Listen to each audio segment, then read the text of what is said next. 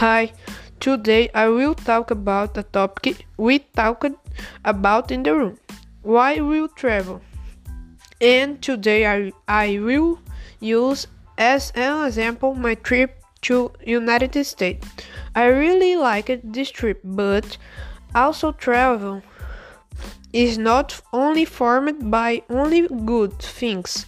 It also has its negative points. For example, stay a lot of time on, on, on the way.